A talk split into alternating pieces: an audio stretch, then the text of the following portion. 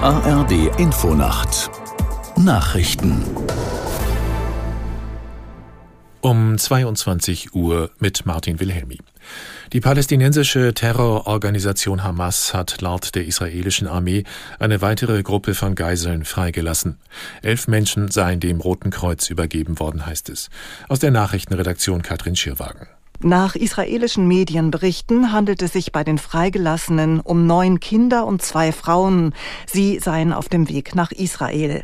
Zuvor hatten sich Israel und die Hamas laut dem Staat Katar darauf verständigt, die Feuerpause um zwei Tage zu verlängern, also bis Donnerstag früh.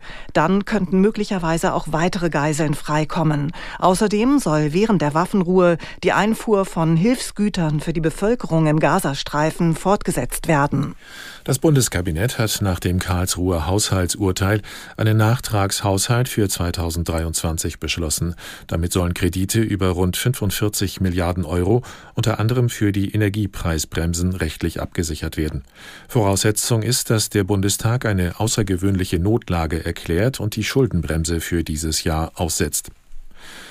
Bundesregierung und Industrie wollen sich künftig verstärkt darum bemühen, dass es mehr E-Autos in Deutschland gibt. Das bekräftigten beide Seiten nach einem Treffen im Kanzleramt. Aus Berlin Franz Johann. Gemeinsam halte man am Ziel fest, die Zahl der E-Autos bis zum Jahr 2030 deutlich zu erhöhen. Von heute rund 1,3 Millionen auf dann 15 Millionen. Vollelektrische Fahrzeuge sollen einen wichtigen Beitrag zum Klimaschutz im Verkehr leisten. Dazu soll auch die Ladeinfrastruktur deutlich ausgebaut werden. Konkrete Maßnahmen werden in der offiziellen Mitteilung des Kanzleramts nicht genannt. Alle Teilnehmer seien sich aber einig gewesen, dass die Anschaffungskosten von E-Autos gesenkt werden müssten. Sonst seien diese in der Konkurrenz zu Verbrennern nicht attraktiv genug. Russland hat nach ukrainischen Angaben seine Angriffe auf die Stadt Avdiivka im Osten des Landes verstärkt. Die Armee berichtet von mehr als 150 Attacken. Der Industriestandort in der Region Donetsk soll von russischen Kräften umstellt sein.